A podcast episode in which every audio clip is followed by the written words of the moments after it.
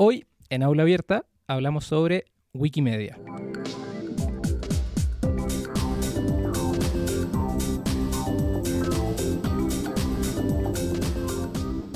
Actualmente, una de las prácticas de acceso a la información más habitual es buscar contenidos en Wikipedia. Por ejemplo, si desconocemos un término, un personaje o a qué continente pertenece cierto país, simplemente abrimos nuestro navegador y googleamos lo que estamos buscando. Lo más posible es que la información que satisface nuestra curiosidad provenga de un artículo de Wikipedia. O dicho de otro modo, estamos a un artículo de Wikipedia de distancia de saber la respuesta. Debido al papel protagónico de Wikipedia en la búsqueda de información a través de los medios digitales, quizás sería más preciso usar la sugerencia búscalo en Wikipedia en vez de usar el verbo millennial googlear. Esta práctica de búsqueda de información propia de la cultura digital es posible realizar gracias a que Wikipedia es uno de los acervos de conocimiento libre y enciclopédicos más importantes del mundo, por no decir el más importante. O dicho en términos oficiales, Wikipedia corresponde a una enciclopedia libre, en línea, creada y editada por voluntarios y voluntarias alrededor del mundo, que en sus 18 años de existencia cuenta con más de 50 millones de artículos escritos en 300 idiomas diferentes. Sin embargo, la búsqueda de información no siempre fue así.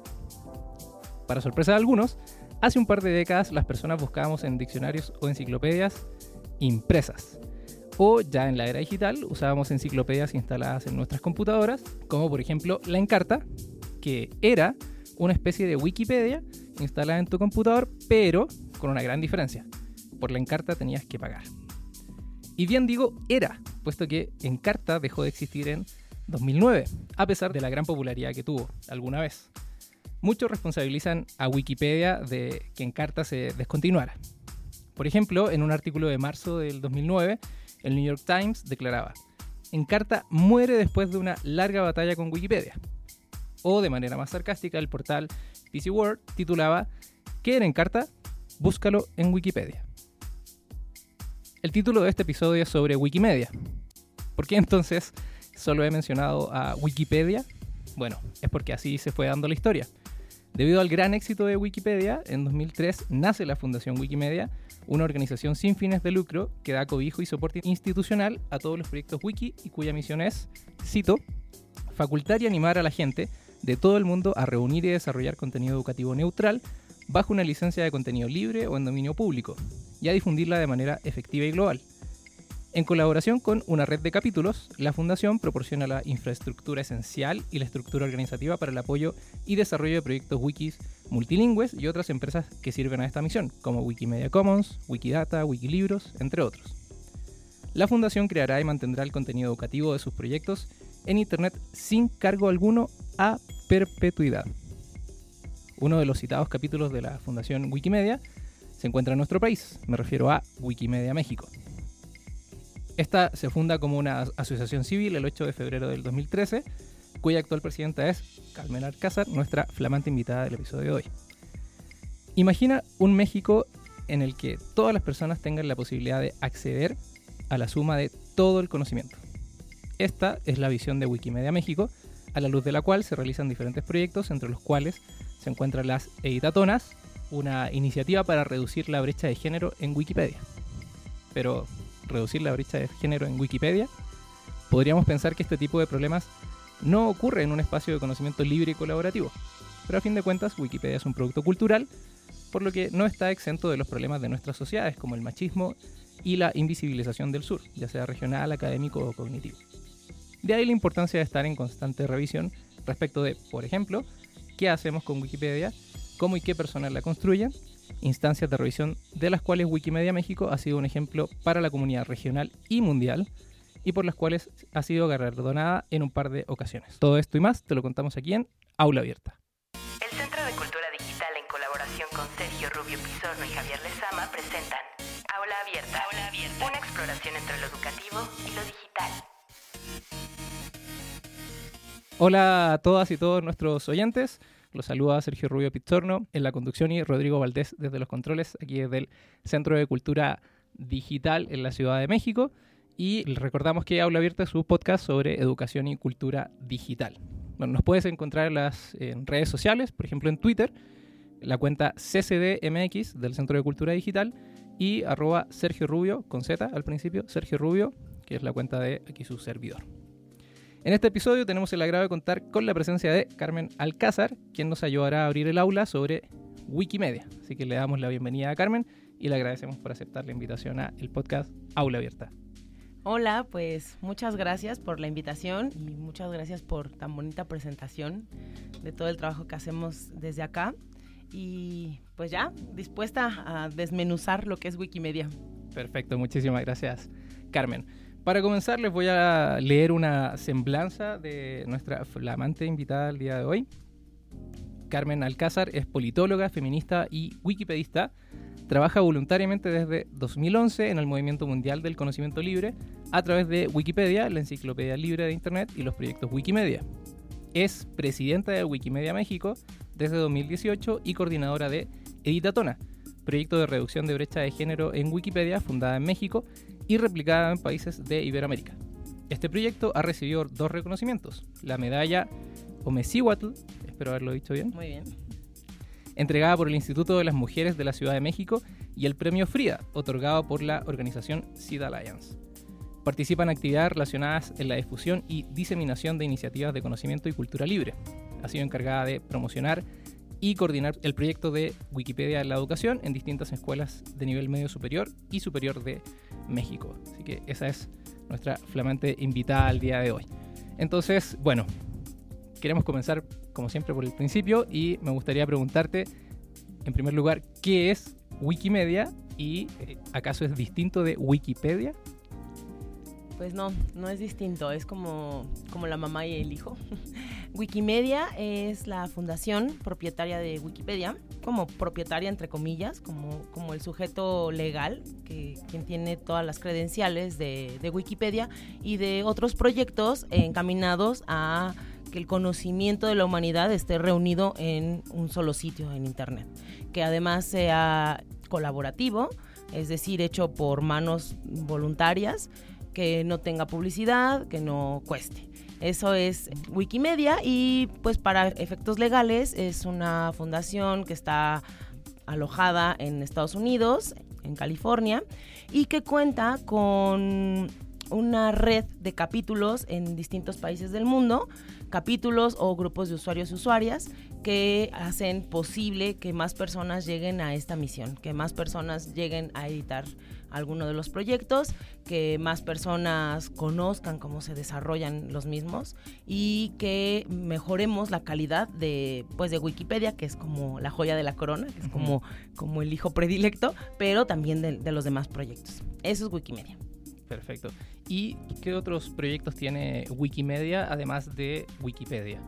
Pues creo que de los más importantes o famosos estaría Wikidata, que es una base de datos que pretende ser la base de datos, es decir, de ahí se alimentan los artículos de Wikipedia y a su vez de los artículos de Wikipedia se alimenta Wikidata, pero la idea es que en un futuro, con ayuda de, de inteligencia y de la base de datos, los artículos de Wikipedia se pueden hacer de manera automática es una pues base que, que, funciona para todos los idiomas y, y, le da un código, pues como cualquier base de datos, a cualquier cosa, ¿no? Desde una persona, un país, un platillo de comida, una bandera, un lugar. Eso es Wikidata.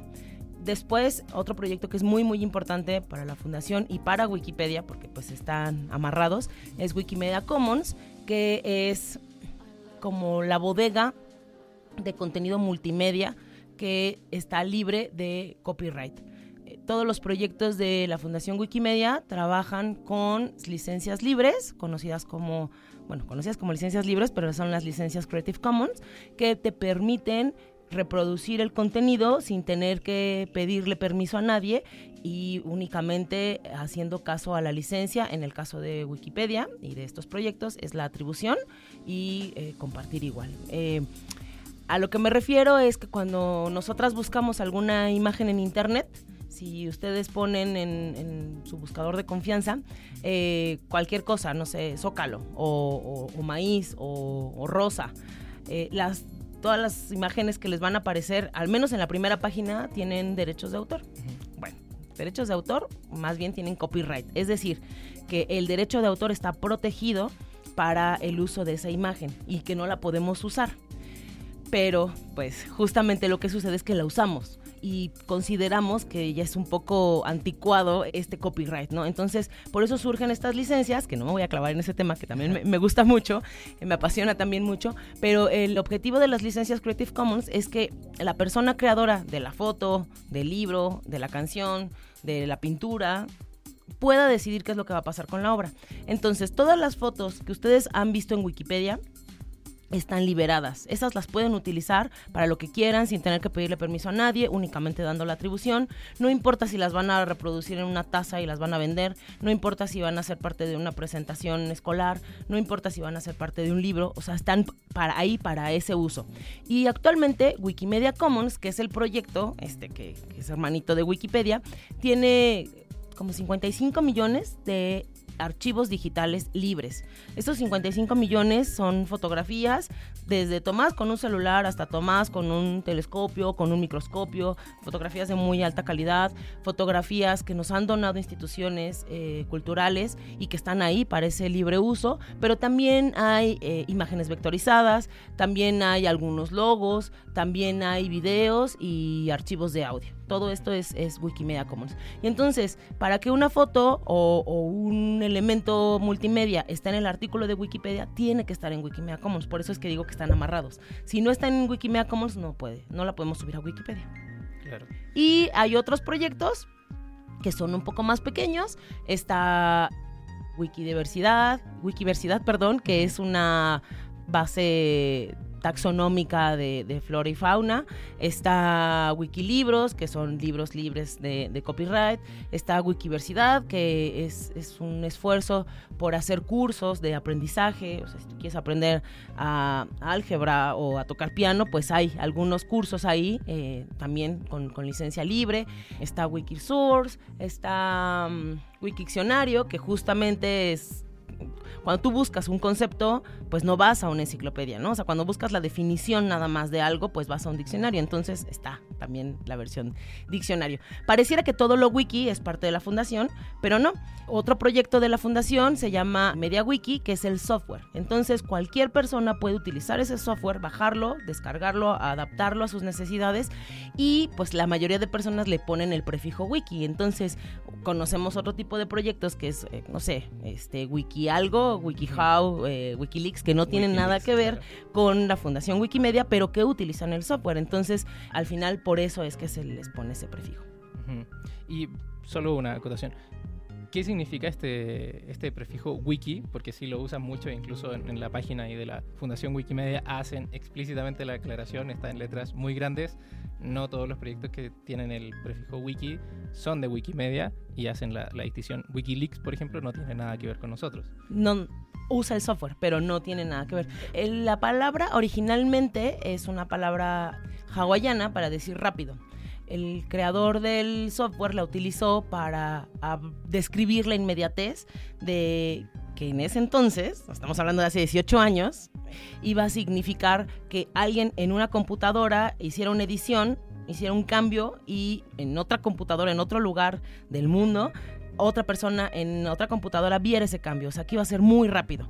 Hace 18 años eso era súper rápido. Ahora a lo mejor podemos considerar que no es tan rápido y que hay herramientas en línea en donde tú puedes ir viendo los cambios en tiempo real, ¿no? Como los pads, como, como herramientas de, pues no sé, como Google Docs y eso. Pero para ese entonces, pues sí era como algo muy rápido y es el nombre que tiene un camión que va del aeropuerto de Hawái al centro y que Wiki, ¿no? Y Wiki Wiki. Entonces él utilizó ese prefijo para describir. Y con el paso de los años se ha utilizado un poco para proyectos que como que tratan de transparentar las cosas, como que tratan de compartir, como que su objetivo es que el conocimiento sea libre, como que se ha usado eh, en esta suerte de inspiración de lo que hace Wikipedia. También está relacionado con cierto tipo de tecnologías en línea, por ejemplo, que tienen que ver con la edición de contenidos colaborativos y cosas así. Por ejemplo, en muchas aulas virtuales se utilizan dentro de las aulas foros, eh, chat, pero también wikis, por ejemplo. Entonces, eh, ¿eso qué quiere decir? Que es una especie de artículo o varios artículos que se van construyendo de manera colaborativa entre todos los, los integrantes, por ejemplo, de esa aula virtual. Sí, exactamente, exactamente. Muy bien. Bueno, en algún momento mencionaste, cuando estabas hablando de Wikidata, que tenían el propósito de que en algún momento se crearan artículos de manera automática, ¿cierto? Sin la interacción de los wikipedistas, por ejemplo, o todas las personas que ayudan a crear y editar los artículos de Wikipedia. Entonces, me gustaría preguntarte primero, bueno, ¿cómo funciona esto de los bots? Que se entiende que tienen una connotación muy negativa actualmente, pero justamente no, siempre es así, aquí están para ayudar. Y eh, por otra parte, ¿cuántas son las personas más o menos que se calculan que trabajan, por ejemplo, fijamente, en- de manera fija en Wikipedia o en Wikimedia en general? ¿Y cuántos colaboradores externos tienen? Bueno, sí, los bots en Wikipedia no tienen nada que ver con los bots en redes sociales. Son, son cosas totalmente distintas. Un bot en Wikipedia es una, una herramienta que ayuda a, a realizar procesos que ya están automatizados. Eh, puedes hacer un bot, por ejemplo, para que cada que veas la palabra México sin acento, sin tilde en la E, se lo ponga, ¿no? O sea, que no, que no requiere de, de un juicio, ¿no? De, de decir, oye, ¿llevará acento o no llevará acento? ¿No? Es algo que, que siempre va a llevar acento, entonces se lo pones. Pero bueno, ese es un ejemplo como muy burdo, porque hay bots que son una, una maravilla, pues, que se encargan, por ejemplo, de algunas palabras altisonantes en el momento en que alguien las edita y es una edición pequeña en, en número de bytes, la- las retira, ¿no? O sea, hace como una reversión en automático. O hay bots en donde eh, detectan, por ejemplo, vandalismos. No, vandalismo en Wikipedia es cuando alguien está colocando información que ya sabe que es errónea, pero que todo el mundo está colocando. La mayoría de veces es porque no le está gustando lo que, lo que dice el, el artículo, ¿no? Eh, como una suerte de, de blanquear la información. Y también hay un porcentaje de personas que consideran que es gracioso, pues sí, modificar algunos artículos, ¿no? Este, Pitanzas. Sí, como, como, no sé, el que yo siempre digo en los talleres es como cuando a Chabelo le ponen que es inmortal, ¿no? O sea, que, que sí nos da risa y que de pronto dices, ah, sí, claro que es inmortal, pero cuando es la quinta, sexta vez en el día que tienes que revertir, dices, no, ya, por favor, y entonces alguien haga un bot o bloquee el artículo para que no cualquier persona lo pueda editar, para ya no estar perdiendo tiempo. O sea, en lugar de que yo me pase revirtiendo ese artículo, pues mejor creo uno nuevo, ¿no? Pero entonces hay bots que detectan por combinaciones de palabras, porque a veces eh, la gente que edita para vandalizar lo pone todo en mayúsculas. O sea, como que tiene algunos parámetros que al detectarlos, pues revierte. Hay muchos bots en Wikipedia, muchísimos, más de los que nos imaginamos, que tienen estas tareas. Pero realmente quien se encarga del contenido es una comunidad de personas que de manera voluntaria están cediendo su tiempo y su conocimiento para construir la enciclopedia libre. Son miles de personas en todo el mundo, como decías al, principio, en, los, en las casi 300 idiomas que hay Wikipedias, hay, hay voluntarios y voluntarias que están creando contenido, revisando el contenido creado, modificando, mejorando los artículos que se van subiendo, agregando fotos, actualizando información, que están ahí siempre al pendiente cuando hay un fallecimiento reciente, de, modificarlo, de, de- de poner la causa, de que esté siempre actualizada. Porque una de las diferencias, más allá del pago de la encarta, quería retomar esto, es que estas enciclopedias, tanto las de papel como las que instalabas en tu computadora, no se podían actualizar. O sea, eh, al final la información todos los días va cambiando. No importa si la persona de la que estás leyendo el artículo murió hace 30 años, a lo mejor hoy encontraron una novela inédita y entonces es una información nueva. No importa si tú te aprendiste en la primaria que Plutón era un planeta, de pronto llega la NASA y te dice, no, ya no más es un planeta. Entonces eso va cambiando. Y si ustedes revisan la británica, la hispánica o en carta, en las tres va a decir, Plutón es un planeta. ¿no? Entonces esa para mí es una de las diferencias no sé si más importante o, más allá del costo, la actualización. Entonces, toda esta comunidad eh, que está donando ahí su- su tiempo libre, lo hace para que la Wikipedia esté actualizada y esté bien. Es el mayor brazo de Wikipedia y de los proyectos de la Fundación Wikimedia, el voluntariado. Yo siempre cuento que Wikipedia y estos proyectos adicionales subsisten a través de donaciones, pero no siempre es una donación monetaria el que tú dediques un sábado para ir a un editatón o a una editatona a crear contenido, pues estás donándole a Wikipedia y estás compartiéndole a la humanidad conocimiento. Ahora, en la segunda parte de la pregunta que me decías de las personas contratadas, la fundación tiene alrededor de una, una plantilla como de entre 300 400 personas para todo el mundo, o sea, para, para la fundación, que se divide pues en el equipo jurídico, un equipo técnico y equipos que llevan funciones administrativas. Pero si nosotras comparamos ese número de personas que trabajan en la fundación con un proyecto como podría ser Yahoo, que tiene 15 mil personas empleadas, dices, pues no es nada, ¿no? O sea, no son ni mil personas. Y después cada país puede solicitar algún tipo de, presupuestos para, no sé, para hacer un editatón y tener un coffee break o, poder entregar playeras a las personas participantes. O a lo mejor dentro de tu presupuesto dices, ¿sabes qué? No me doy abasto y necesito contratar a alguien para que dé talleres entre semana, porque pues entre semana yo tengo mi trabajo remunerado. Entonces, ese tipo de acuerdos se valen, pero la comunidad decide qué presupuestos se aprueban y la fundación también, ¿no? O sea, la comunidad dice, no, o sea, ¿en serio quieres volar de 30 personas a Cancún, hacer un editatón de media hora, no, no me suena lógico, entonces no te lo vamos a aprobar, ¿no? Pero cuando el proyecto está bien sustentado, bien fundamentado, pues te tienes este, este presupuesto con el cual puedes hacer algún tipo de contratación. Pero la verdad es que la mayoría del trabajo que se hace en Wikimedia es voluntario. Bueno, eso me parece que es un tema súper, súper relevante porque, eh, por ejemplo, las personas que pertenecemos a comunidades abiertas, eh, de conocimiento libre, siempre nos preguntan, oye, ¿y podemos cobrar? O sea, tú no podrías, si vas a hacer un taller, por ejemplo, de Wikipedia, no tendrías que cobrar. no. Claro, no.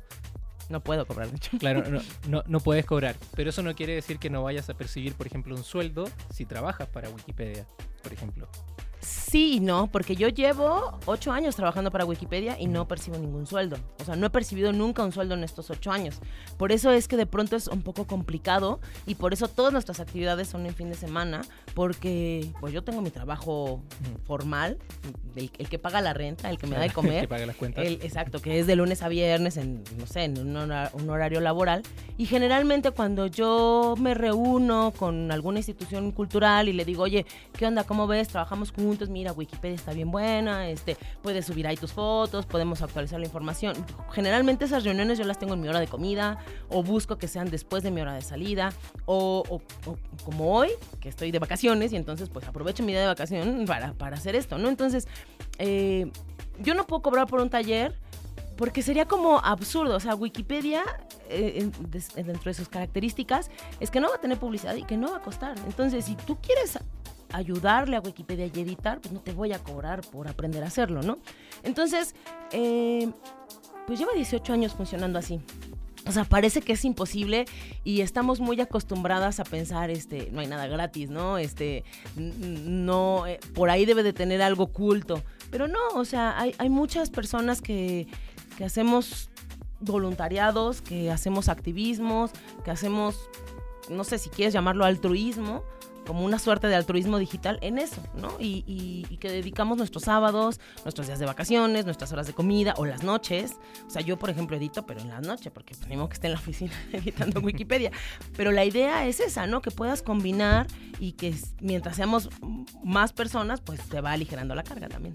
Sí, eso, pues a mí me parece hermoso de estas comunidades porque, como tú dices, si lo comparamos con alguna institución como Yahoo, que tiene, no sé, 15.000 empleados, claramente los empleados de la Fundación Wikimedia en todo el mundo pues no le llegan ni a los talones en términos de número. Claro. Pero si consideramos la masa crítica de personas que está siempre trabajando o siempre aportando, como tú dices, eh, donándole su tiempo, su trabajo a, Wikimedia, pues ya entendemos que pues es una comunidad global de no sé si millones de personas quizás alrededor de todo el mundo que claro que aunque sea editaron una vez algún artículo por ejemplo y claro y si lo comparamos con los 15.000 empleados de Yahoo, claramente ellos se quedan muy chicos en números de toda la masa crítica de, que trabaja detrás de Wikimedia, por ejemplo, y, en uno de sus proyectos, el insigne, que sería Wikipedia.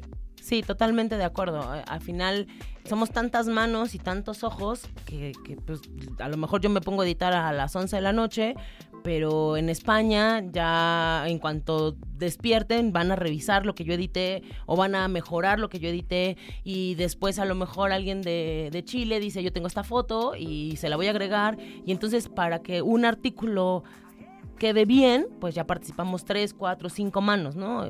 Bueno, pares de manos. este, entonces Eso, pues, no lo tiene. O sea, sí, sí, sí.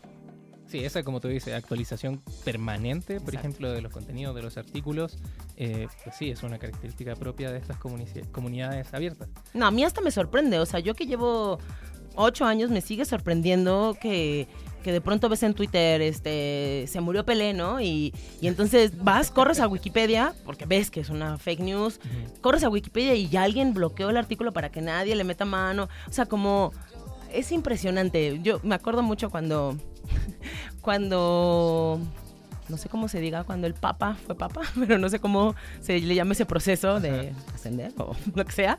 Cuando Eh, sale el humo blanco. Exacto, cuando salió el humo blanco, yo al menos sabía de seis personas que editan Wikipedia que estaban con la mano en el mouse para ganar la edición, o sea, porque ya hasta se vuelve medio un, un reto, ¿no? Yo también de pronto veo, ay, tal cosa y quiero ir al artículo y ah, ya, alguien lo editó. O sea. ¿cómo? O sea, si me acabo de enterar, o sea, pasó hace dos minutos y ya alguien lo editó. Esto es impresionante. Sí.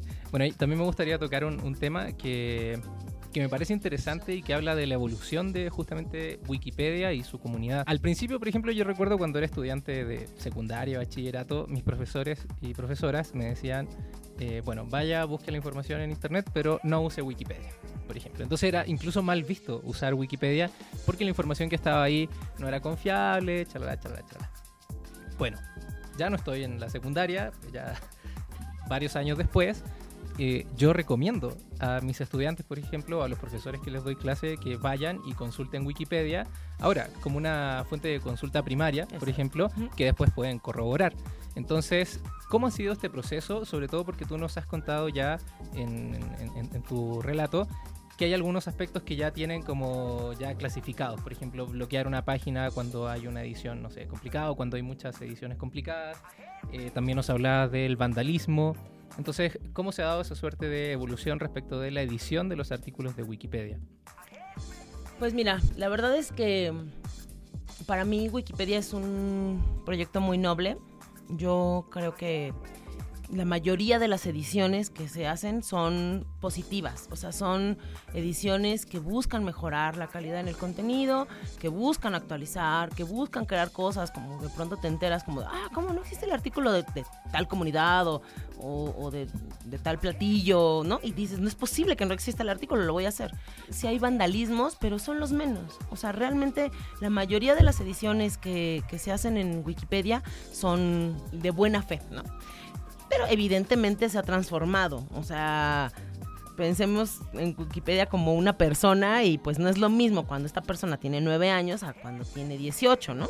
Entonces, he como perfilado algunos procesos para mejorar la calidad en el contenido. Porque en, en efecto, o sea, ¿a quién? No, no sé, como que, que, que tire la piedra quien no revisó en 2009 un artículo de Wikipedia que decías, esto es una basura, ¿no? O sea, Sí. esto parece una broma, esto está mal escrito, esto no, no, pues quién sabe quién lo puso, ¿no? El caso, por ejemplo, de Margaret Thatcher, que estuvo como un mes y medio en Wikipedia, que decía que era un personaje ficticio, por ejemplo. Entonces hay, y, hay y muchos hay, casos. ¿no? así. Exacto, hay muchos casos. Entonces, lo que hace la comunidad es decir, tenemos que trazar alguna estrategia para... No queremos cerrar Wikipedia para que cualquiera pueda editarla. O sea, eso para nosotras es fundamental, es como nuestra columna vertebral. En el momento en que tú digas, ah, no, nada más van a ser personas expertas, otra vez cerramos el conocimiento, ¿no? Y entonces ya no sirve de nada, pues nuestras licencias Creative Commons, nuestro cultura libre, o sea, en el momento en que tú dices, no, no, no, nada más ella que es la experta en la Ciudad de México va a editar el artículo de la Ciudad de México, pero ¿quién te dijo, no? Entonces, eso nosotras no lo queremos acudir, o sea, Wikipedia no quiere un, un comité de, de sabios que determinen qué puede estar, qué no, qué referencias son válidas, qué no, porque nos hemos dado cuenta que no funciona. Que en principio siempre son hombres, ¿no? que eh, eh, en segunda siempre es un conocimiento sesgado a partir de pues las preferencias que tiene este grupo de personas, ¿no? O sea, si yo a lo mejor a mí no me gusta, es, no sé, la salsa, yo te voy a decir, ay, no, la salsa, ¿por qué va a tener un artículo en Wikipedia? Si es algo que no es cultura, y, o sea, ¿no? O sea, a eso me refiero. Y en tercer lugar, lo que queremos es que más personas lleguen. Entonces, ¿cuál fue nuestra estrategia para mejorar la calidad en el contenido? En principio, dijimos, bueno, Wikipedia es una fuente secundaria de información. O sea, no puede haber contenido de primera mano. Si yo veo que el cielo se puso eh, verde, yo no puedo cambiar el artículo de Wikipedia de cielo hasta que ese cielo verde no esté citado o explicado o investigado en alguna revista de divulgación científica, en algún sitio web especializado, en alguna tesis aprobada, en algún libro. O sea, mientras yo no tenga esa fuente que le va a dar verificabilidad a lo que yo estoy viendo, a lo que yo quiero modificar en el artículo, no lo puedo hacer. Entonces, ese es el mejor candado. o sea, tú vas a poner que el cielo es verde, ¿dónde puedo corroborarlo? Tú vas a poner que fulanita de tal es presidenta de tal país, ¿en dónde puedo corroborarlo? Tú vas a poner que tembló, ha habido temblorcitos pequeños en la Ciudad de México, ¿en dónde puedo comprobarlo? Y con eso, pues al final estás asegurando que la persona que lo va a leer va a tener confianza, porque tienes la referencia, tienes una suerte, un apartado de, varias referencias que además te ayudan también a investigar. O sea, lo que tú dices con, tus alumnos y alumnas de consulten Wikipedia como un primer acercamiento a la investigación, para mí es la cosa más maravillosa, porque te ayuda en cosas inmediatas, ¿no? De en qué año jugó Maradona el Mundial de tal, ah, aquí está, rápido, ¿no? Pero también te ayuda, estoy investigando sobre, no sé, la violencia de género en línea. Ah, bueno, hay artículo de Wikipedia, ah, y ahí viene más de referencias, más eh, bibliografía en donde yo puedo consultar más cosas, ¿no? Y la segunda es que, o sea, la segunda estrategia o la, o la segunda acción que se tiene para, para, no bajar la calidad en el contenido de los artículos es que siempre hay una comunidad que está revisando. O sea, no es este grupo de personas sabias, es toda una comunidad. Y esa comunidad también discute y esa comunidad también puede tener ideologías, religiones, opiniones distintas, pero entonces se va dando una suerte de, debate en donde gana el que tiene el mejor argumento y la mejor referencia, ¿no? O sea, la, la mejor cita. Yo creo que ha cambiado mucho Wikipedia. No, no creo, es un hecho. Y yo creo que más docentes se dan cuenta de esto y hay más maestros y maestras que, que ya no dicen prohibido usar Wikipedia, ¿no? También es cierto que hemos intentado, no solamente en México, sino pues en casi todo el mundo, platicar y acercarnos con los maestros y las maestras, decirles, no la veas como tu enemiga, o sea, Wikipedia ya está en tu salón de clases, o sea, el hecho de que tú digas, prohibido usar Wikipedia, no le amarra las manos a los estudiantes a los y las estudiantes para, para consultarla, ¿no? O sea, al final, pues ya está ahí, mejor conviértela en tu aliada y de qué manera podemos trabajar con ella, ¿no? O sea, puede ser que como trabajo final, tú en lugar de que te entreguen 40 ensayos, todo el grupo mejore un artículo, ¿no? Y con eso tengas ya una parte de la calificación. O puede ser que editen de manera individual, o puede ser que haya una lectura crítica, que hagan una lectura crítica de los artículos. O sea, hay muchas opciones para poder convertirla en, en aliada. Sí. En, uno de los episodios del podcast, que, en los cuales hablamos sobre MOOC, estos cursos eh, abiertos masivos y en línea, justamente el, doctor que estaba invitado a ese episodio, William Poveda, él creó MOOC con, la, con un programa México X de la Secretaría de Educación Pública y él decía, yo utilizo Wikipedia para, no sé, si no recuerdan algún concepto matemático que no es tan trascendental que tengamos que aprenderlo desde cero, sino que, bueno, no sé, propiedades de polígonos, bueno, les recomendaba vayan a Wikipedia, revisen y ya luego vuelvan y aquí nos ponemos a discutir. Entonces, imagínate, es un, como tú dices, el cambio de percepción respecto de los profesores o los investigadores respecto de Wikipedia, como dices tú, podemos eh, hacer estrategias para convertirlo en, tu aliado y no necesariamente en, en, como estábamos en la década de los 2000 o en los 90 que decíamos, no, Wikipedia no. Bueno, en la década de los 2000, en los 90 todavía no existía.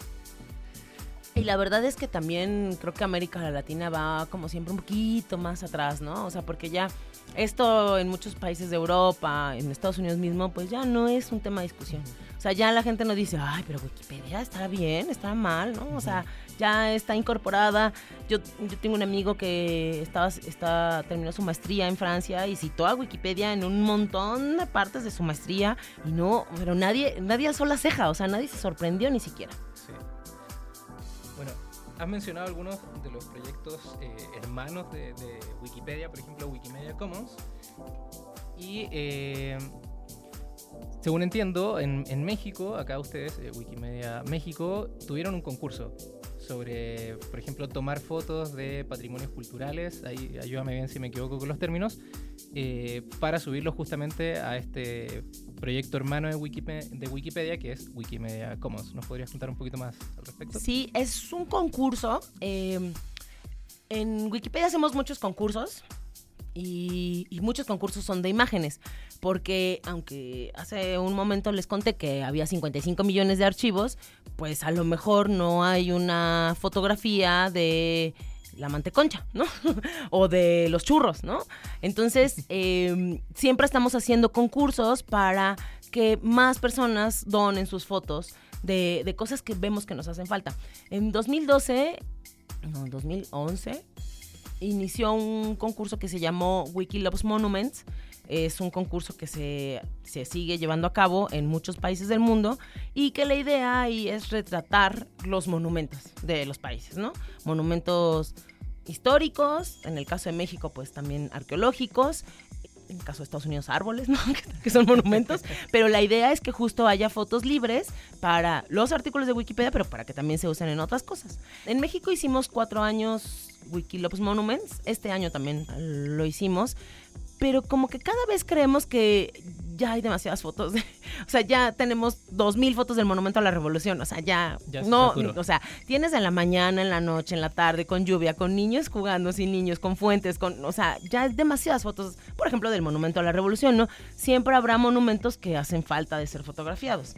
Pero este año también quisimos, además de hacer el eh, Wikilops Monuments, ¿cómo innovar un poco y decir, bueno, ¿y de qué nos hace falta fotos? Pues de tradiciones mexicanas, de cultura mexican- mexicana en general, ¿no? Mm, Llámese comida, llámese artesanías, llámese eh, pues los carnavales, las manifestaciones religiosas que, se tienen en el país, eh, no sé, textiles. Entonces decidimos, junto con la Secretaría de Cultura, lanzar este concurso que le llamamos Wikiloves México como para decir, vamos a fotografiar a México. Y con, junto con la Secretaría de Cultura desarrollamos cinco categorías que eh, están basadas en las categorías de patrimonio inmaterial de la UNESCO, que pues se referían a eso, ¿no? Comida, artesanías, bueno, no, es que no son artesanías como tal, sino es como eh, textiles y trabajos hechos a mano, ¿no? Este, artes del espectáculo, por ejemplo, que pues que ahí se englobaban todos los bailes que hay en todas las regiones del país. Y la verdad es que nos fue súper bien, fue un concurso que en donde recibimos más de 4.500 fotos que, que están en, en Wikimedia Commons, o sea, que ustedes las pueden consultar, que de hecho en muchos de los artículos ya estamos seleccionando esas fotos para, para que sean la imagen principal de- del artículo, y fotos muy buenas, mm, de mucha calidad, eh, de personas expertas, fotógrafas, pero también de, de personas que, pues, que tenemos un celular y que cada vez los celulares tienen mejores cámaras y que entonces tomas una foto porque estás viendo el momento en el que está el viejito en Michoacán danzando y entonces tomas y pues la subes, ¿no? Eh, tuvimos 10 personas ganadoras de, de distintos estados del país y eh, pues fue, fue algo muy bonito. Eh, hay muchas fotos nuevas de México y que no nada más se utilizan en Wikipedia en español, ¿no? O sea, al final hay 300 Wikipedias, ¿no? Una por idioma, pero Wikimedia Commons solamente hay una. Entonces, todas las fotos que están ahí las puedes utilizar para la Wikipedia en francés, para la Wikipedia en náhuatl, para la Wikipedia en inglés. O sea, esas fotos están ahí para que cualquiera las utilice. Claro, y fuera también de, de Wikipedia. Y fuera de Wikipedia, por supuesto, sí. O sea, alguien puede utilizar esa foto para en un libro ilustrar el, no sé, hay una que a mí me gustó muchísimo, este, que fue de mis favoritas, que es una, una mano tirando una tortilla. O sea, eso que, que es como tan, tan nuestro ADN de- como mexicana y que fue una, un, un tiro perfecto para mí y que fue, o sea, fue muy buena foto y pues esa puede ilustrar desde cocina, mujeres trabajando, el maíz, la tortilla, los tacos, o sea, tienes una variedad, ¿no? Infinita. Sí, sí. ¿Y piensas seguir con el con este concurso los próximos años? Sí, sí, sí, la idea es, hay algunas cosas que vamos a mejorar, ¿no? Esta fue como nu- nuestra, nuestra primera vez y, y sí hubo ahí, este, no sé, no, no esperamos recibir tantas fotos. de- por ejemplo, la parte de, de, la evaluación, de los filtros, este, el jurado que tenía que, pues, ver, evidentemente el jurado jurado no vio 4.000 fotos, hicimos una, una selección previa con el ojo de wikipedista y ya después, este, pues el ojo experto como gestor cultural, como autoridad de, de la Secretaría de Cultura, como fotógrafo, fotógrafa especializada, tuvimos también expertos, experta en arquitectura, experta en, en- en historia, pues ya fue quien decidió quién eran las las 10 fotos seleccionadas. Pero sí, la idea es volverlo a hacer el siguiente año y, y a lo mejor para el próximo, próximo año eh, decir, bueno, ya tenemos de cultura suficiente, ¿qué nos hace falta? A lo mejor pues nos van a hacer falta de animales endémicos, ¿no? O, plantas, ¿no? Entonces, la idea es como, pues que haya más México en Wikipedia. Así es. No, pues está muy, muy, muy interesante esa idea. Bueno, mencionaba justamente que este proyecto lo realizaron como en convenio con la Secretaría de Cultura, Sí. según entiendo. Entonces, eso también es un tema que a mí me gustaría tocar y hablar específicamente de Wikimedia México para eh, que nuestros oyentes eh, puedan entender, por ejemplo, la seriedad de esta institución. Entiendo que Wikimedia México se constituyó como una asociación civil ¿Sí? Y que eh, está realizando convenios con instituciones de carácter tan importante como, por ejemplo, la Secretaría de Cultura de México. Trabajamos con muchas instituciones. Eh, ha sido en, en este camino, en este largo camino, hemos pasado por, por muchos museos, por universidades, por dependencias de gobierno, casi todas enfocadas pues a la cultura y a la educación. Y hemos tenido mucha suerte porque como que siempre hemos encontrado personas que están dispuestas a escucharnos y que se atreven, ¿no? Que dicen, ah, bueno, pues sí.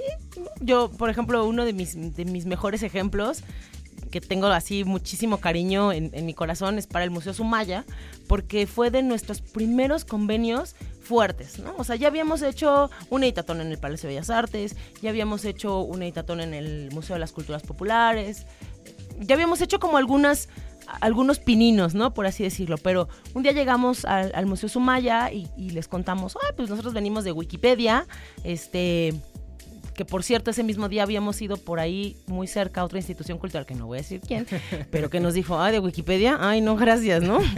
Y entonces pues íbamos un poco cabizbajas y, y llegamos al Sumaya y, y quien nos recibió nos dijo, ay, de Wikipedia, órale. Y como que, o sea, ¿qué hacen, no? Claro. Pues, pues editatones, ¿no? ¿Y qué es un editatón? Ah, pues nos sentamos unas horas a editar contenido y pues lo hacemos junto con ustedes, que son las personas expertas. Eh, por ejemplo, en el Sumaya casi siempre editamos sobre el acervo tan grande que tiene ese museo y entonces lo hacemos junto con ustedes y nos dicen, ¿no? ¿Qué piezas son las más representativas? ¿En dónde, en qué libros tienen información sobre esas piezas? Y nos sentamos a editar. Y pues sí, la verdad es que desde el primer día nos recibieron con los brazos abiertos y de ahí hicimos varios editatones, rompimos un récord Guinness, que fue el editatón más largo en la historia de la humanidad y que no vamos a volver a hacer nunca. ¿Y cuánto duró? eso? 72 horas. Pero eso es, porque yo lo leí mientras estaba preparando el, el episodio y claro, leía Record Guinness.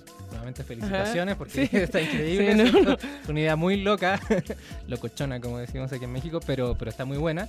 Pero ¿qué significaba 72 horas continuas editando?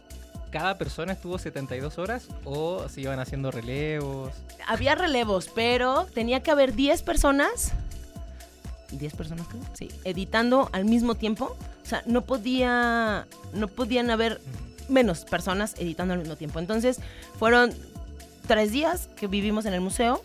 O sea, que nos íbamos a dormir, donde es la zona infantil del Museo Sumaya, nos, nos adaptaron un espacio. ya habíamos hecho uno antes, que para mí fue muchísimo mejor, mi espalda lo agradeció mucho, que fue de 36 horas. Y ahí habíamos hecho el editatón más largo del, del mundo, o sea, sin que viniera Guinness a, a certificar, ¿no? O sea, nosotros sabíamos que el más largo había, lo habían hecho en, en Barcelona, creo. Y dijimos, ¿cuántas horas hicieron? 34. Ay, pues hagamos 35 y ya, ¿no? Y bueno, hicimos 36. Pero después como que se nos metió la loca idea de decir, no, hay que romper más y no sé qué. Y, y 72 horas. Y pues ahí dormíamos, ahí nos bañábamos, ahí desayunábamos, comíamos y cenábamos. Y, fue cansado, sí, fue muy cansado. eh, pero, pero fue increíble. O sea, fue una experiencia que, pues que tienes el privilegio de vivir porque o imagínate que de pronto estás editando sobre no sé sobre Rodán no y, y dices ah pero esta pieza ¿cómo tenía la mano? Ay, voy a subir. Y subes cuatro pisos y ahí está la pieza, aunque sean las 3 de la mañana, y le tomas una foto y dices, ah, ya vi la mano, entonces regresas a tu computadora y sigues editando el artículo y subes la foto. Y, la verdad es que fue maravilloso. Y todo el equipo del Museo Sumaya, desde el equipo de investigación, todo el equipo de mediación, evidentemente el director y, y todo el staff, siempre ahí, ¿no? Eh, explicándonos, eh, los chicos de la biblioteca que tienen no, en este libro está mejor explicado por qué la mano, por qué Rodan hizo la mano así, ¿no? Y entonces era una suerte de tener todo a mano y pues que vas haciendo los artículos. Pero en todo este trayecto de, ya, me puse muy romántica con el Museo Sumaya, pero hemos participado con muchas instituciones, con la Cineteca, por ejemplo, hemos hecho editatones y editatonas sobre películas mexicanas, que también es, es una maravilla trabajar con el staff de la Cineteca, que tiene en, en los archivos perfectamente acomodados, que, que, tú le dices, voy a escribir sobre la película Fe, Esperanza y Caridad, ¿no? Y entonces te dan ya todo, todo un archivo en donde viene la sinopsis, el elenco, este, quién hizo el cast, cuántos medios reportaron, o sea, todo, todo. Y entonces, esa es la maravilla de hacer los acuerdos. O sea, porque si yo quisiera hacer el artículo justo voy a usar ese mismo ejemplo, de Fe, Esperanza y Caridad, que cuando yo hice el artículo no había visto la película, pues que me siento y digo, ah, bueno, encontré estas cosas, pero si tú estás ya en la institución y tienes a una persona experta en cine mexicano que te dice, es que esa película rompió porque eran tres historias que se entrelazan, o sea, te va dando toda y además también puedes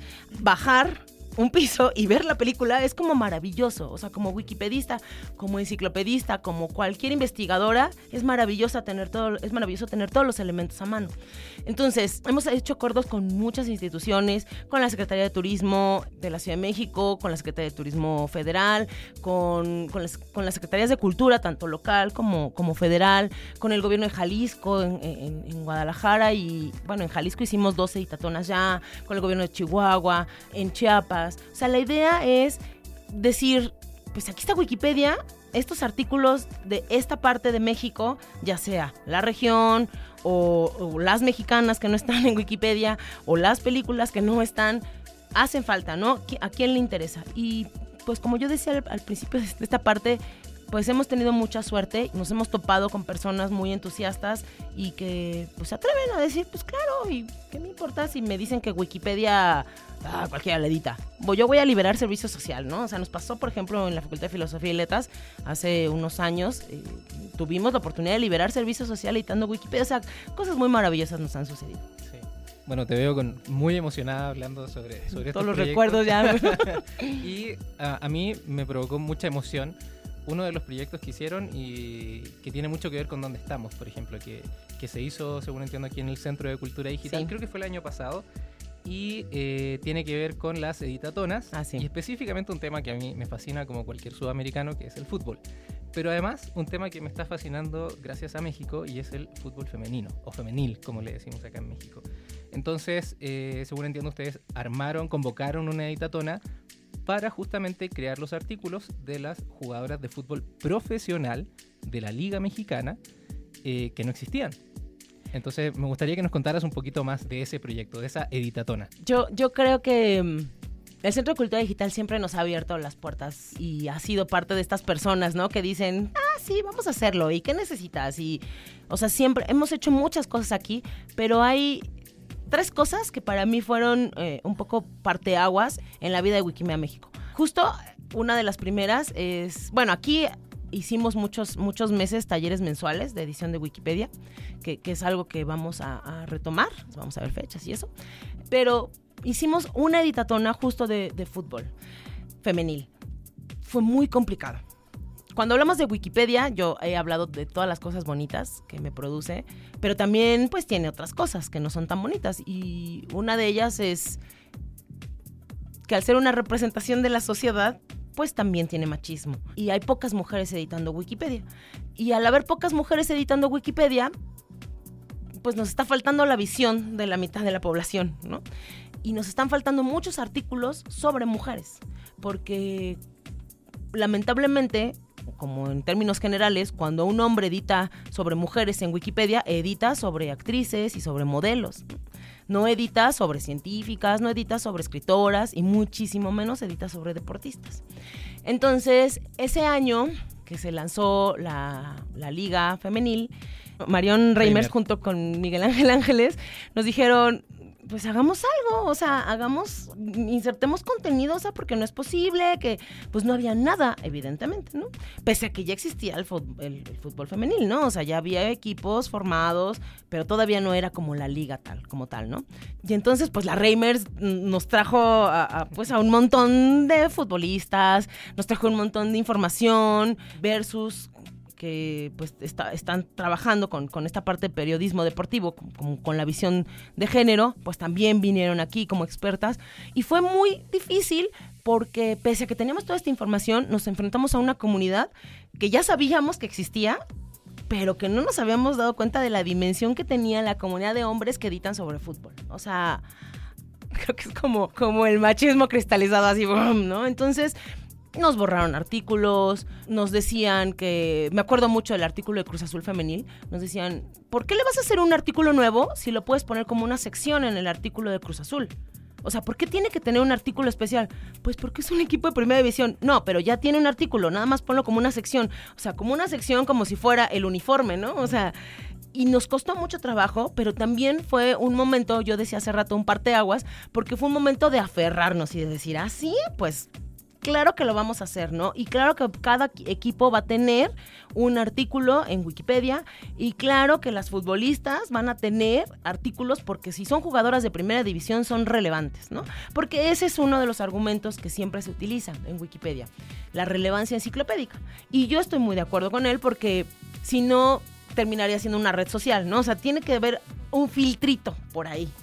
Pero ¿qué determina que es relevante?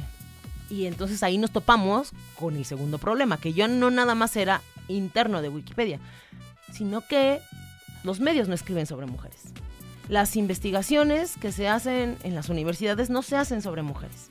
Entonces era muy difícil, si se acuerdan hace como 20 minutos que hablábamos de la verificabilidad, yo como pongo que fulanita es la campeona de goleo y es la delantera de tal equipo, si yo no tengo ninguna nota periodística, si la página del equipo está en construcción, si ninguna investigación de fútbol en el país ha mencion- la ha mencionado, yo no tengo manera de darle verificabilidad. Claro, está invisible. Exacto. Entonces ahí nos cayó el 20 que, bueno, sí, poquito sí es Wikipedia porque hay pocas mujeres, pero quien está invisibilizando a las mujeres realmente, pues no es Wikipedia, o sea, es la historia, ¿no? Es, es justo el patriarcado cristalizado en medios deportivos, medios convencionales, investigadores, investigadoras, escritores y escritoras, o sea, hace falta que se hable de mujeres.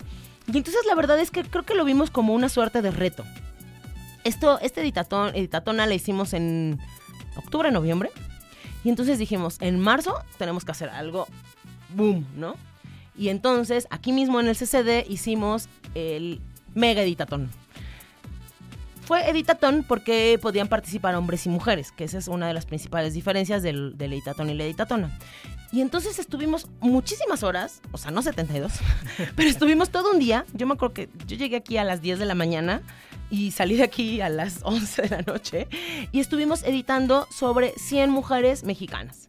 No nada más deportistas, editamos sobre comunicólogas, sobre periodistas, sobre mujeres en la música, mujeres en el cine que no sean actrices, ¿no? Porque actrices ya están, pero necesitamos editar sobre sonidistas, sobre guionistas, sobre directoras. Editamos también sobre más deportes, más, deportistas, ¿no? Vinieron las la selección, bueno, integrantes de la selección femenil de fútbol de, de los 70s, nos dieron entrevistas, vinieron un montón de jugadoras de los Pumas que estaban ahí, las teníamos ahí para tomarles las fotos y, y poder subir sus perfiles. Editamos también sobre activistas y defensoras de derechos humanos. O sea, hicimos más de 100 artículos ese día.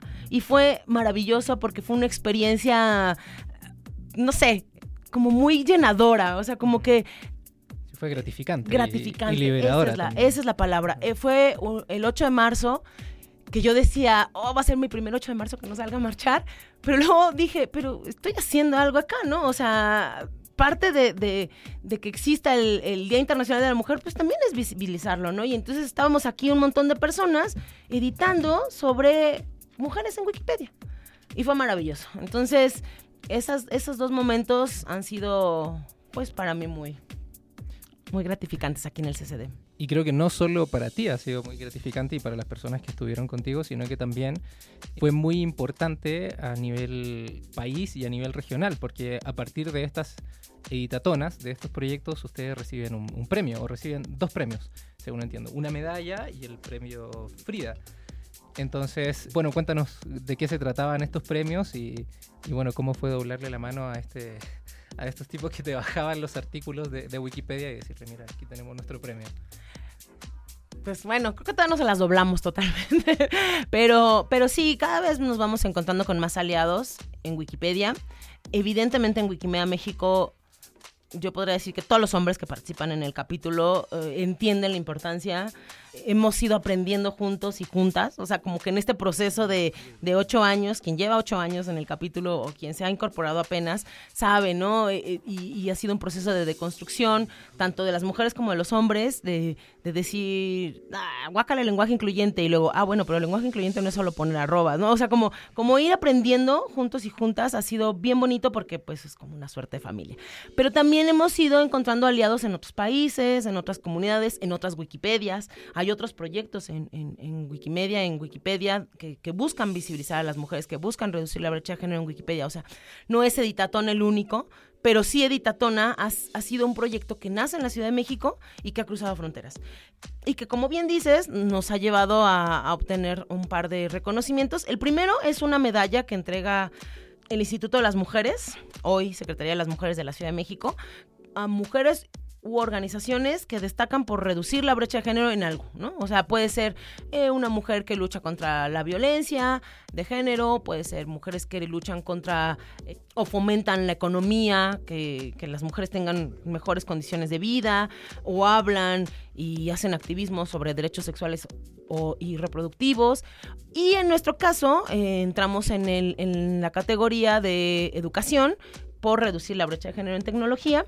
Y pues sí, Wikimedia México se llevó la medalla Messiwat, que, que, para, bueno, para mí personalmente, que, que, fui afortunada porque fui a recogerla, fue maravilloso, ¿no? Compartir el escenario con, con, mujeres tan destacadas, con mujeres que yo admiro muchísimo por todo el trabajo, por, por todo el activismo que hacen por los derechos humanos de las mujeres. Era, bueno, yo estaba más que pavo real.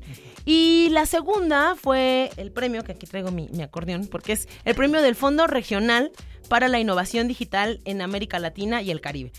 Porque muchas personas me decían, el premio Frida, porque es Frida Kahlo, claro. que no, no, no, no, es, es una bonita coincidencia que, que, las siglas sean Frida. Y este premio lo, lo, da el Registro de Direcciones de Internet para América Latina y el Caribe, que es LACNIC. Y en esta edición de, del, 2000, del 2018, lo, junto con el gobierno de Canadá, nos dieron ahí más que o sea, es, es, es, un reconocimiento, pero también es, un reconocimiento monetario. O sea, llevamos un premio de dinero, pues, y con este premio lo que hicimos fue playeras, compraron algunos equipos de cómputo para, pues, que a veces las mujeres no tienen un, una computadora propia, ¿no? Es la computadora de la casa y generalmente se asume que que no es de la mujer. Entonces, como para que en las editatonas siempre hubiera equipos ahí para que se sentaran a editar. Eh, pagamos también dos viajes para poder hacer editatonas en, otras ciudades. La verdad es que fue, fue también muy emocionante. Eh, el premio Frida lo entregaron en en el foro de gobernanza en Internet que, que, se, que, se, llevó a cabo en París y pues también fue como muy emocionante recibirlo con, con, todas las organizaciones que estaban ahí. La verdad es que han sido momentos muy motivadores para Editatona. Sí, para seguir con esto a pesar de que a veces se encuentran con, con problemas, como tú dices, les bajan artículos y cosas así, pero bueno, ya hay reconocimiento de, de la comunidad, sí. no solamente interna, sino otras comunidades, otras asociaciones que, que, reconocen que el trabajo que ustedes hacen es importante. Y ya en la última parte de, de, de, este programa, me gustaría que habláramos también de otros proyectos que tienen ustedes y que, como dijiste recién, recibieron el premio por la categoría de educación. Entonces, yo sé que ustedes también tienen proyectos educativos. Por ejemplo, hace, creo que solo hace solo dos semanas, realizaron durante un fin de semana el primer encuentro de Wikieducación aquí en México y justamente fue en las instalaciones del Centro de Cultura Digital. Y también entiendo que tienen otros proyectos en donde eh, proyectos educativos donde suman a estudiantes, a profesores. Me gustaría que no, nos fueras platicando un poquito de esto y en caso de que pudiésemos invitar a la gente, justamente del ámbito educativo, se sume a Wikimedia México y a Wikipedia en general. Sí, pues justo lo que platicábamos hace rato, ¿no? De, de el maestro, la maestra diciendo, no, no pueden usar Wikipedia. Pues parte de, estas charlas como de sensibilización que, que, en estos años hemos dado a docentes nos ha llevado a, a afortunadamente a, a, encontrar más aliados y aliadas en las aulas, ¿no? Y entonces varias universidades, no, no con la institución como tal, pero en varias facultades de distintas universidades tenemos a maestros y maestras aliadas que han incorporado a Wikipedia como una forma de evaluar y que queríamos hacer pues un encuentro para compartir nuestras experiencias, para pues a lo mejor sí un poco de catarsis y después hablar de las cosas que no nos salieron bien, por qué no nos salieron bien, cómo intenté resolverlas, por qué esa solución no funcionó, qué solución yo propondría. Y entonces estuvimos aquí en CCD dos, dos días, pues exactamente el fin de semana, con docentes de Chiapas, de Veracruz, de Chihuahua, de, de, Puebla, de la Ciudad de México, de Hidalgo creo también, de Oaxaca, en donde eh, estuvimos platicando de todas estas experiencias, ¿no? Hubo también, mu bueno, mu muchos y muchas docentes de aquí de la Ciudad de México y contaron sus experiencias, contaron pues lo frustrante que es de pronto que a, un alumno en donde un porcentaje de la calificación sea editar Wikipedia y le borren el artículo, ¿qué haces como docente? ¿Pasó el examen o no lo pasó? O sea, ¿qué porcentaje es como el ideal, no? Eh, ¿Un punto extra si haces el artículo o de verdad un porcentaje real de la evaluación? Comparten no sé, trucos, ¿no? Es, hasta se compartieron una, herramientas para, para identificar plagio, ¿no? Estuvo, la verdad, fue muy motivador tuvimos también un par de talleres para conocer herramientas que nos ayuden a evaluar a los alumnos y alumnas con Wikipedia, pero, pero no nada más decir, ah, bueno, edita en Wikipedia, sino hay herramientas que ha desarrollado la fundación en donde te dice, ah, pues tal alumno, este, si tú les dijiste que tenían hasta la medianoche del domingo, pues no, ¿qué crees? Que lo subió el lunes, ¿no? Y, o cuántos bytes dijiste que era lo mínimo que tenían que subir, ah, pues subió menos, ¿no? O, o, o fíjate que lo hizo y lo ha editado y lo ha mejorado y le ha agregado fotos, o sea, como que hay herramientas que te pueden ayudar como docente en la evaluación. Y la idea justo es repetir el mismo encuentro el próximo año, pero además hicimos un, un grupo de Telegram como justo para seguir en comunicación y estarnos pasando tips. Y estas personas, estas maestras y maestros, han tenido como, han sido como una suerte de embajadores y embajadoras por la educación, ¿no? Son docentes que que a lo mejor en, el primer momento en el que dijeron, con este grupo voy a empezar a editar Wikipedia, no le salió, pero dijeron, bueno, a ver, a ver cómo sale con el segundo. Y si con el segundo ya le salió, se lo compartieron a otro compañero, colega o compañera, y les dijeron, no, pues a mí me funcionó bastante bien, ¿y por qué no lo, lo intentas tú? Y entonces así ha, han sido como este grupo ha crecido, ¿no? Con, con experiencias muy buenas, pero pues también con catarsis, ¿no? Y y la verdad es que estuvo, estuvo increíble el encuentro. A mí algo de lo que más me gustó es que nos conocimos, ¿no? Ya físicamente, porque a veces pues somos usuarios virtuales y no, no te ves la cara, ¿no? Te conoces solo el nombre de usuario. Exacto, ¿no? Y también porque yo, por ejemplo, pocas veces yo tengo tiempo como para ir a, a, a sus aulas a dar los talleres, ¿no? Entonces yo pues, tengo compañeras del capítulo que sí ya los conocían porque pues ya era como la tercera vez que, que iban, el tercer semestre que iban a sus grupos a dar los talleres, porque es, es eso, ¿no? Wikimedia México lo que hace es un acompañamiento, o sea, no, no te deja morir sola, está, está ahí, eh, te va diciendo qué cosas han funcionado, eh, a partir de este encuentro queremos hacer un manual como manual de, de texto y, y, a lo mejor algunos videos en donde podamos simplificarle las cosas, porque lo que evidentemente no queremos es ser una carga más para el docente que de por sí ya tiene muchísimas cargas en, su día a día y, y queremos que, que deje de como de no querer a Wikipedia, que la quiera, pero que también le sirva, ¿no? Que también le pueda ayudar y que también pueda sentirse parte y decir, yo a lo mejor hace seis años les dije, nunca usen Wikipedia porque miren el artículo de Zapata, está todo mal, ¿no? Pero a lo mejor yo ya vi el artículo y ya lo estoy editando y entonces es parte como de mi responsabilidad de enseñanza, qué sé yo, o sea, es, eh, la idea era esta, conocernos, platicarnos y, pues seguir como en contacto permanente para... Es un, es un chat, por ejemplo, que, está muy activo y que, y que, se están pasando notas, este, herramientas eh, y tips y, y, yo me imagino que ahora que empiecen las clases, bueno, va a ser muchísimo más. Sí, y si, por ejemplo, alguno de los profesores o profesoras que nos está escuchando, o incluso alumnos, quisiera hacer algo con Wikipedia, pero no sabe qué podría hacer. Entonces, ustedes tienen algunos planes, algunos programas, has hablado de que van a los colegios a dar talleres. ¿Cómo los puede contactar primero los profesores y las profesoras y luego qué pueden hacer junto con ustedes? Pues nos pueden contactar en nuestras redes sociales. En Twitter estamos como arroba wikimedia-mx y en Facebook estamos como Wikimedia México. Hay un correo también que es wikimediamexico.gmail.com y nos pueden mandar un correo, un DM, están abiertos, un mensaje por inbox en, en Facebook, contarnos de qué tienen ganas, ¿no? O sea, al final nosotras estamos abiertas a, adaptarnos, ¿no? A, bueno, siempre y cuando también podamos adaptar nu- nuestros horarios este, profesionales, adaptarnos a, a- a, Wikimedia México, pues somos varios y varias personas que estamos eh, aportando. Entonces, de pronto, a lo mejor yo no puedo, pero puede alguien más ir a dar un taller, ir a dar una charla.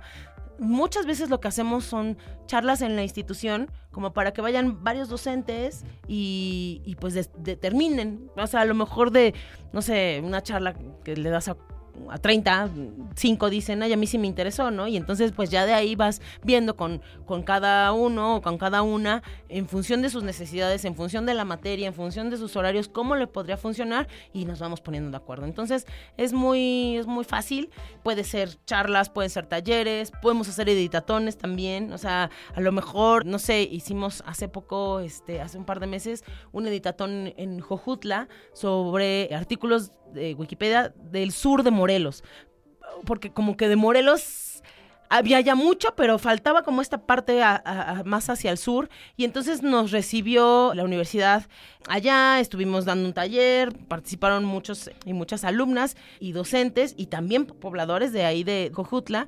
Y la verdad es que estuvo muy bien, o sea, puede, no, no siempre tiene que ser, ah, Wikipedia en el aula significa evaluar, o sea, a lo mejor no- lo que podemos hacer es, es un editatón porque falta información sobre Juchitán, ¿no? Entonces, pues vamos y, y lo, y lo hacemos, ¿no? Tenemos muchas, muchas maneras de colaborar, donación de fotografías, muchísimas. Es cuestión de que nos, nos echen un, un- un- un gritito. Y, y ya, nos ponemos de acuerdo.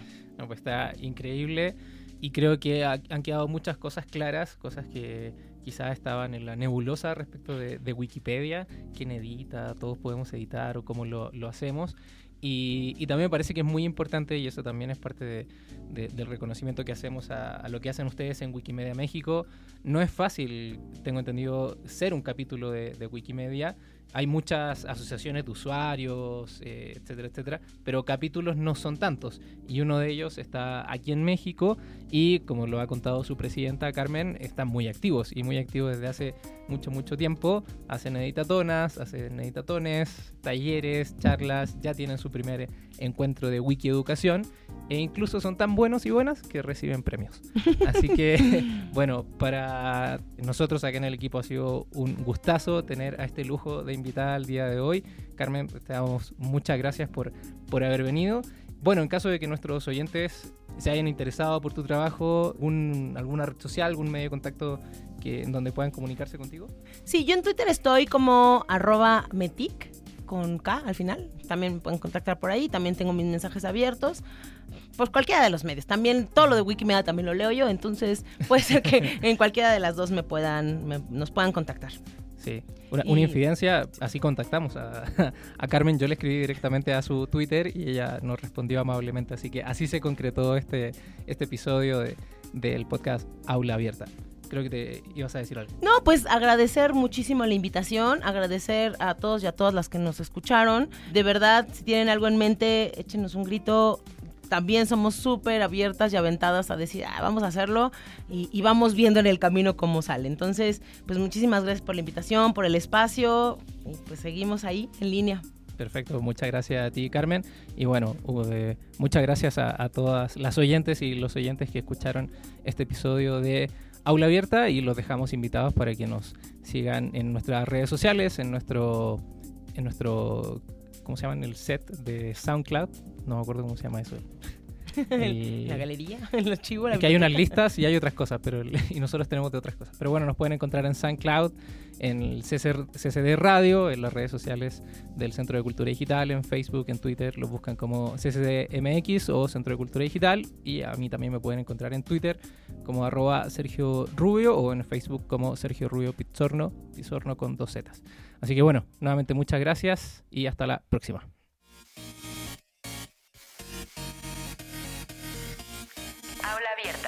Una producción del Centro de Cultura Digital.